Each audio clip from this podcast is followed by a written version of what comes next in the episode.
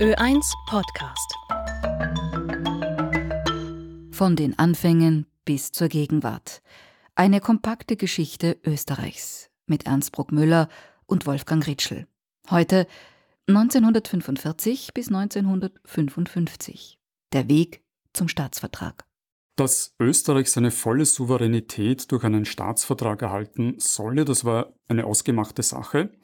Ein Abschluss schien bereits im Zuge der Friedensverhandlungen von Paris 1946 möglich, Warum, Herr Bruckmüller, hat das nicht funktioniert? Lag es daran, dass die Österreicher nur das Ziel hatten, die Besatzungsmächte loszuwerden? Nein, ich glaube, 1946 dürfte der Vertrag noch nicht äh, beschlussreif gewesen sein. Er stand zwar schon in den Grundzügen fest. Der Vertrag war ja ein Gemenge aus äh, älteren Verträgen übernommenen Paragraphen und einigen, was neu dazu kam. Anschlussverbot und so, das hatten wir ja schon alles. Das ist ja alles nichts neu. Auch die Rüstungsbeschränkungen wurden ja zum Teil simpel aus anderen Verträgen übernommen. Was nützt das U-Boot-Verbot in Österreich? Nicht? Das ist zum Teil ziemlich bizarr. Aber es war aus vielen Gründen noch nicht so weit. Erstens konnte Österreich damals noch gar nicht bestehen aus eigenem, auch wirtschaftlich nicht. Zweitens hatte Österreich, was die Amerikaner sehr beunruhigt hat, noch keine Armee auch 1949 nicht, als der Vertrag noch einmal schon abschlussreif schien. Da war es gerade so eine Phase der Windstille. Und zuerst wollten die Amerikaner nicht und dann waren auch die Sowjets wieder zögerlich. Aber man muss sagen, inhaltlich war der Vertrag 1949 eigentlich fertig. Das heißt, 1949 war der Staatsvertrag zum Greifen nahe, inhaltlich zumindest. Die Amerikaner haben gezögert, weil Österreich eben noch kein Heer hatte, später wieder die Sowjets. Ein paar Jahre später hat sich dann die Weltlage verschärft. Zum Kalten Krieg kam ein heißer Krieg in Korea hinzu. Wie sehr war Österreich denn in diesem Prozess Manövriermasse in einem Spiel der Weltmächte? Das ist äh, nicht genau festzulegen. Zweifellos spielte es keine große Rolle. Also Österreich kommt immer dann ins Spiel, wenn die Zeiten etwas ruhiger werden. Dann kann man sich mit diesem kleinen Staat und seinen international gesehen kleinen Problemen beschäftigen. Wenn es in der großen Welt brennt und zwischen den Großmächten Stellvertreterkriege stattfinden, gibt es keine Zeit, sich mit dem kleinen Land in der Mitte Europas auseinanderzusetzen. Nach Stalins Tod 1953 ändert die Sowjetunion langsam ihre Strategie gegenüber dem Westen, aber auch gegenüber den Neutralen oder überhaupt äh, ihre Position in der Weltpolitik. Man will zeigen, dass man flexibler ist, dass man verhandlungsbereit ist und dass man auch verhandlungsfähig ist und setzt dafür dann eine Propaganda der Neutralität ein.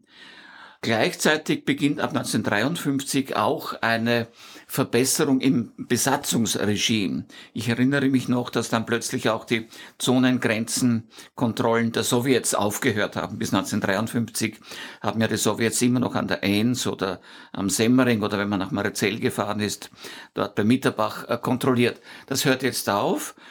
Die Sowjets haben 1953 auch die Baustelle Ibs-Bersenberg den Österreichern übertragen. Auch ein durchaus positives Zeichen und es begannen auch wieder Heimkehrer-Rücktransporte.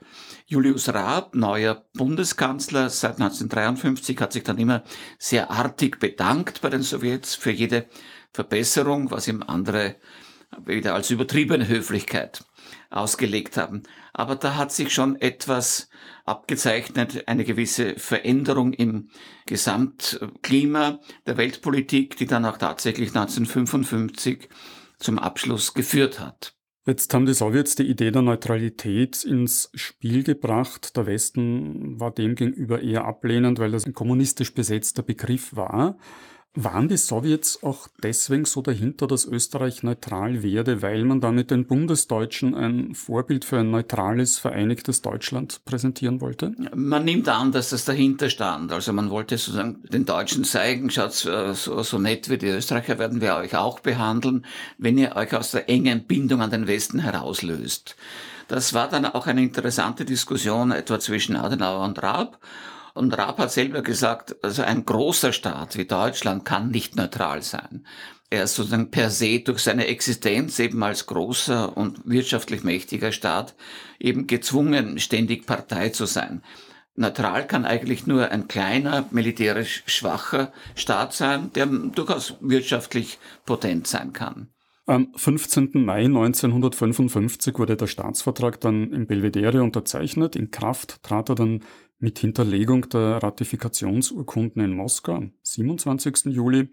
Und damit hat dann eine 90-tägige Frist für den Abzug der Besatzungstruppen begonnen, die insofern interessant ist, als einen Tag nach Ende dieser Frist Österreich im Nationalrat das Neutralitätsgesetz unterzeichnet hat. Im Mai 1955, also noch davor, fiel nach der Unterzeichnung des Staatsvertrags im Schloss Belvedere der berühmte Satz Österreich ist frei von Außenminister Leopold Fiegel. Jetzt gilt dieser historische Moment vielen als Ausgangspunkt für die Entwicklung eines eigenständigen Österreich-Bewusstseins. Oder ist das eher ein Mythos? Es ist nicht der Ausgangspunkt, aber sicher ein, ein, wichtiger Punkt.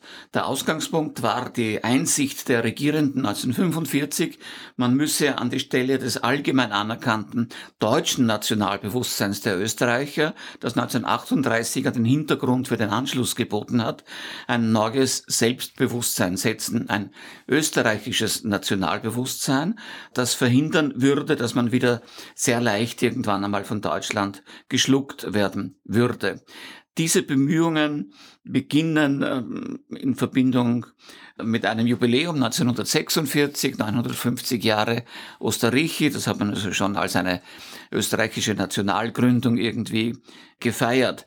1955 ist ein wichtiger Punkt in dieser Entwicklung, weil es erstmals als kollektives Erfolgserlebnis gefeiert werden konnte. Das ist der große Erfolg. Man ist die losgeworden. Wer sind die? Die, das waren die Besatzungsmächte. Man hat äh, die Nazis überlebt, man, hat, man ist die Deutschen losgeworden und jetzt ist man auch die Besatzungsmächte losgeworden. Ein kollektives Erfolgserlebnis und solche Erfolgserlebnisse sind für die Entstehung eines nationalen Bewusstseins immer sehr, sehr wichtig. Daher hat man das dann auch sehr schnell symbolisch eingekleidet. Zunächst einmal, indem der Tag der Verabschiedung des Neutralitätsgesetzes, der 26. Oktober, zum Tag der Fahne ausgerufen wurde und später 1966 wurde daraus der Nationalfeiertag. Jetzt hat man sich die neutrale Schweiz zum Vorbild genommen für Österreichs Neutralität. Allerdings war dieses Vorbild in Österreich jetzt scheinbar nicht sehr lange gültig, denn Österreich trat ja schon im Dezember 1955 der UNO bei, 1956 dann auch dem Europarat. Heißt das, dass die österreichische Neutralität ein Preis war, den man für den Abzug der Besatzungstruppen gerne bereit war zu zahlen, aber so richtig verinnerlicht hat man die immerwährende Neutralität nicht? Es war der Preis, das war also völlig klar. Als man im April 1955 in Moskau verhandelt hat, äh, hat ja der Außenminister Molotow äh, die Österreicher mit einer Aussage des amerikanischen Außenministers Dulles konfrontiert, der gesagt hat, eine auferlegte Neutralität ist nicht ehrenvoll. Eine freiwillig gewählte Neutralität ist es schon. Damit wurde den Österreichern quasi auf dem Tablett serviert, ihr müsst eure Neutralität freiwillig erklären, damit ihr den Staatsvertrag bekommt. Diese freiwillig gewählte Neutralität war das dann ja auch, die dann am 26. Oktober 55 beschlossen wurde. Sie wurde aber in der Tat sofort anders ausgelegt, als es die schweizerische war. Die Schweizer Neutralität war sehr zurückhaltend. Die Schweiz ist ja auch erst nach der Jahrtausendwende der UNO beigetreten. Die Schweizer Neutralität ist immer sehr, sehr vorsichtig bei allen äh, größeren internationalen Kombinationen. Österreich war da etwas flotter, man ist also sehr schnell in die UNO hinein und man ist dann letztlich auch in die EU eingetreten und die Schweiz ist noch immer nicht dort. Im Jahr 1956, also nur ein Jahr nach der Unterzeichnung des Staatsvertrags, musste das nunmehr neutrale Österreich gleich eine Bewährungsprobe bestehen. Das kommunistische Ungarn schien sich 1956 in einen freien demokratischen Staat zu verwandeln diesem Prozess hat die UdSSR durch das Eingreifen ihrer Armee ein brutales Ende gesetzt. Österreich hat dann das noch im Aufbau befindliche Bundesheer an die ungarische Grenze geschickt. War das mehr als eine symbolische Geste? Naja, es war eine symbolische Geste, aber durchaus wirksam. Wenn ich mich richtig erinnere, ist es auch sogar zu einem oder dem anderen Zwischenfall an der Grenze gekommen, aber die Sowjets haben die Grenze respektiert. Es ist eigentlich dieser Armeeeinsatz einer Armee, die gerade erst in Aufstellung begriffen war. doch eine sehr gewagte Sache gewesen, aber es hat eigentlich durchaus gezeigt, ja, Österreich will hier für alle Fälle seine Grenzen schützen. Man hat übrigens auch den ungarischen Flüchtlingen, die über diese Grenze kamen, ja damals auch sehr, sehr, sehr großzügig geholfen. Und äh, die Erinnerung daran ist mir noch ein wenig vor Augen, wenn ich daran denke, dass in, in meinem Internat in Melk damals auch ungarische Schüler und Studenten untergebracht waren für eine gewisse Zeit, die dann später nach Amerika weitergegangen sind. 1945 bis 1955. Der Weg zum Staatsvertrag. Das war die 25. Folge einer kompakten Geschichte Österreichs mit dem Historiker Ernst Bruckmüller.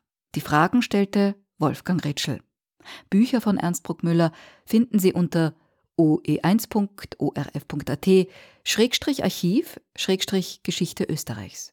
Eben dort lassen sich alle Folgen dieses Podcasts dauerhaft nachhören.